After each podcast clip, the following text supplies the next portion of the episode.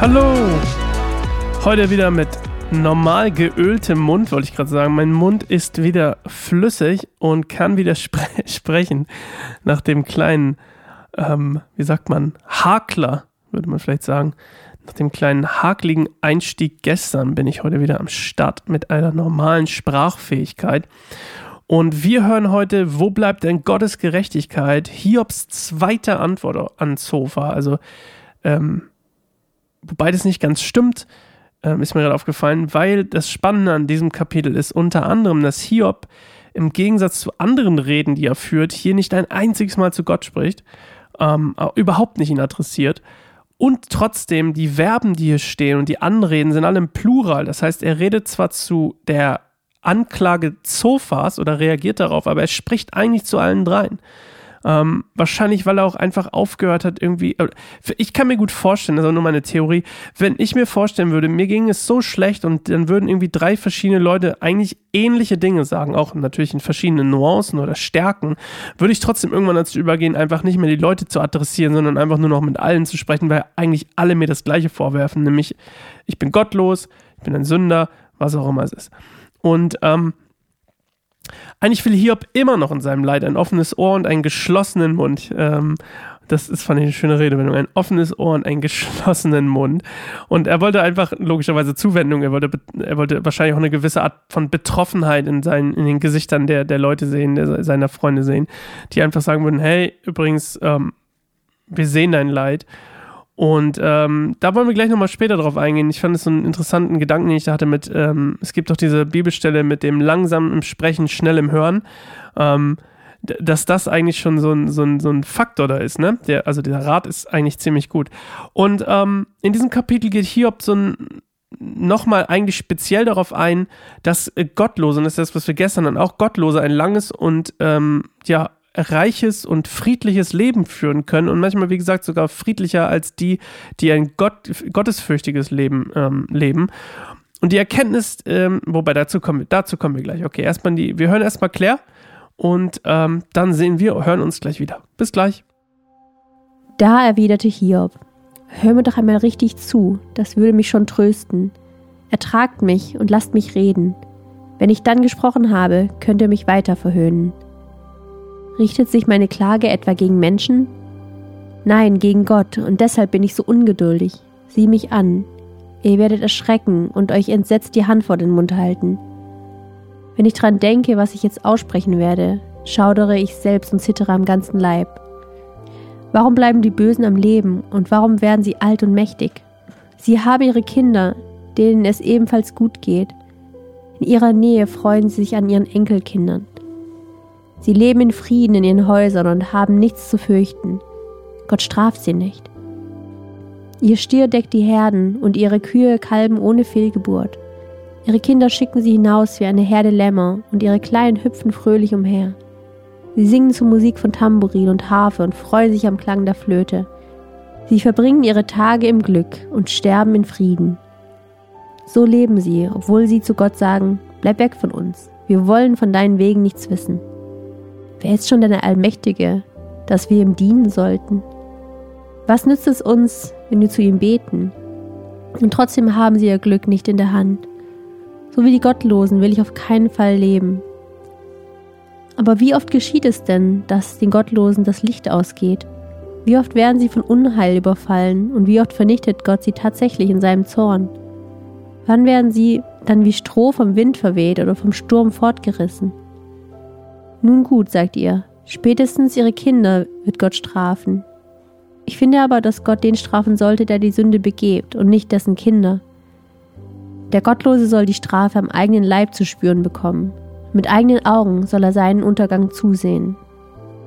Er selbst soll den Zornesbecher des Allmächtigen bis auf den letzten Tropfen leeren. Denn was kümmert es ihn, was mit seiner Familie geschieht, wenn er tot und seine Zeit abgelaufen ist? Doch wer kann Gott, den obersten Richter, Weisheit lehren? Der eine stirbt bei guter körperlicher Verfassung, in Sicherheit und Frieden. Seine Kannen sind voll Milch, so dass er immer gut versorgt war. Der andere tritt aber in bittere Armut.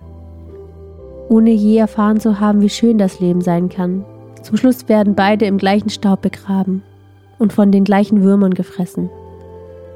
Ich weiß genau, was ihr jetzt denkt. Ich kenne eure Hinterlist, mit der ihr mir zusetzen wollt. Ihr fragt, wo ist das Haus des Tyrannen denn geblieben und wo steht das Zelt des Gottlosen jetzt? Habt ihr euch noch nie bei den Reisenden erkundigt, die viel rumgekommen sind? Sie wissen es und können euch die Wahrheit unwiderlegbar bezeugen. In Zeiten des Unglücks wird der Böse stets verschont. Es gelingt ihm immer, seinen Kopf aus der Schlinge zu ziehen. Niemand wagt es, ihm die Wahrheit über seinen Lebenswandel ins Gesicht zu sagen. Niemand zieht ihn zur Rechenschaft für seine Taten. Nein, mit feierlichem Geleit wird er schließlich beerdigt und eine Ehrengarde bewacht sein Grab. Er ruht in Frieden. Es ergeht ihm so, wie es vielen vor ihm ergangen ist und wie es vielen nach ihm ergehen wird. Wie könnt ihr mir nur solchen nutzlosen Trost anbieten? Eure Antworten taugen alle nichts.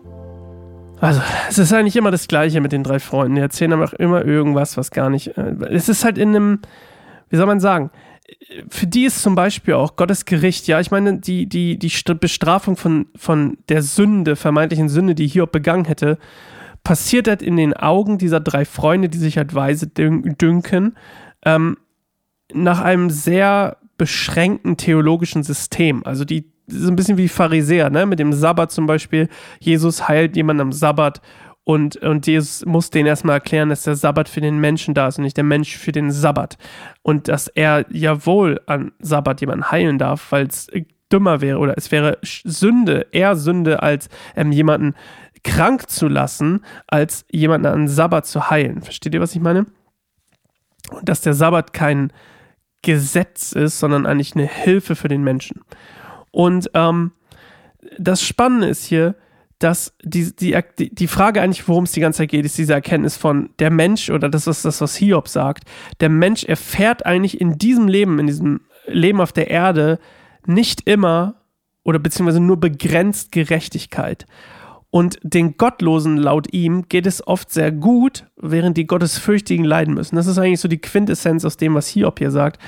Und eigentlich ist auch der, ein, ein, essentieller Teil vom Neuen Testament, aber auch vom Alten Testament, was wir gerade lesen, ist, dass die, die, ähm, das Gericht quasi oder die, die Rechenschaft, das Rechenschaft ablegen für unser Leben nach dem Tod passiert. Also das ist ein sehr, sehr essentieller Teil, dass wir, wenn wir sterben, äh, uns dafür rechtfertigen müssen. Prinzipiell könnte man sagen, Rechenschaft ablegen müssen oder auch dementsprechend die Konsequenzen ziehen müssen oder die Konsequenzen erleiden müssen, die wir verdient haben sozusagen. Und dann kommt quasi auch die Gerechtigkeit Gottes ähm, in unser Leben. Und ähm, das ist quasi, Hiob sagt ja eigentlich, dass man von Reichtum und Gesundheit und von, von was auch immer nicht auf den Charakter eines Menschen schließen kann oder auch nicht darauf schließen kann, ob er gottesfürchtig ist oder nicht, wenn man einfach nur von außen drauf guckt. Und dass Gottes Wege im Gegensatz zu dem beschränkten theologischen System der drei Freunde eigentlich, dass sein theologisches System Gottes sozusagen ähm, viel zu groß ist und unerforschlich. Und das merken wir später auch noch. Also er, er greift hier schon so ein bisschen dieses, das vor, was Gott ihm später auch zeigt, wie er auch prinzipiell später sein Leid erklärt bekommt, nämlich, ey, ich bin viel zu groß, dass du das checken würdest. Und ähm, ich, ich wollte mal zu diesem langsam Sprechen, schnell im Hören. Ich finde, es ist ein sehr interessanter Rat, den ich selber nicht so oft beherzige, den ich aber vielleicht öfter mal beherzigen sollte und äh, an dieser Stelle auch gerne nochmal irgendwie so ein bisschen in den Fokus rücken würde. Ähm, das ist vielleicht, Hiob ist eigentlich das wahrscheinlich krasseste Beispiel dafür, was es bringt, wenn man nicht urteilt ähm, wie, oder was ist passiert, wenn man urteilt. Das ganze Buch an sich ist ja eigentlich die ganze Zeit von den drei Freunden Urteil, Urteil, Urteil, Urteil. Sturheit und Verurteilung. Und Hiob gibt hier eigentlich schon, ihr müsst mal überlegen, wie alt das Buch ist, gibt uns hier eigentlich schon den Lebenstipp, nicht zu urteilen. Und vor allem nicht, auch wenn man sich Freunde nennt, von außen zu urteilen, weil die alle nicht ihm zuhören und seine Essenz oder ihm nicht glauben und die Essenz von dem nicht glauben, was er sagt, sondern nur in ihrem System, in ihren, ihren Rastern denken. Und ähm, das ist gerade einfach nur für mich. Ich habe gedacht, das möchte ich mir heute nochmal speziell merken. Ähm, an diesem wunderbaren neuen Tag. Ich weiß gar nicht, 27 ist das heute. Ich, ich komme mir manchmal durcheinander mit dem Aufnehmen, weil ich ja logischerweise nicht immer alle neu pro Tag aufnehme. Ähm, ich hoffe, ihr konntet was mitnehmen aus der Folge. Ich, es war eine spannende Folge, fand ich. Der Text war, war sehr, sehr spannend. Ähm, Hiobs Antworten sind tatsächlich meistens spannender als die, als die Anklagen.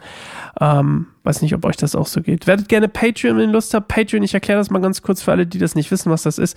Patreon ist für uns die Möglichkeit, als, als quasi ähm, Privatverein, wenn man so will, sind ja kein Verein. Also als wir sind ein Verein, aber das ist ja was anderes.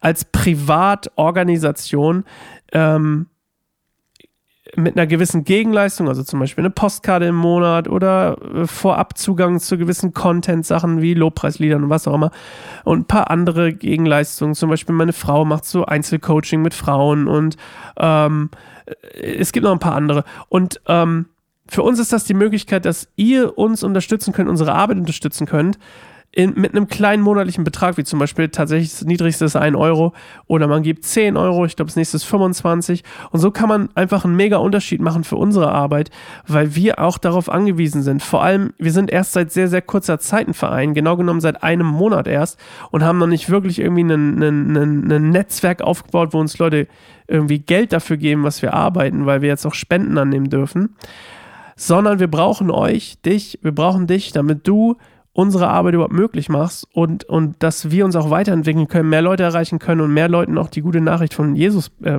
mitgeben können, was uns total auf dem Herzen liegt.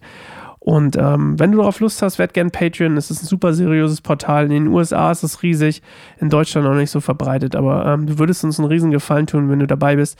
Ansonsten kann, kann uns jeder auch, du kannst uns auch unterstützen, indem du auf zum Beispiel YouTube gehst, unseren YouTube-Kanal abonnierst, Instagram, Facebook äh, ein Follow da lässt all das hilft total krass, um, um einfach die Reichweite auszubauen von dem, was wir hier machen, weil das ist unser Haupt, ähm, nicht unser Hauptaugenmerk, das ist unser Hauptmittel, um Leute zu erreichen, ist eigentlich jemand anderes erzählt jemand anderem davon. Also auch, du kannst es gern Freunden erzählen. Etc. pp. Also lange Folge heute. Wir sehen uns morgen wieder. Ähm, kehr wieder um zu Gott. Eliphas dritte Rede. Bis morgen. Ciao.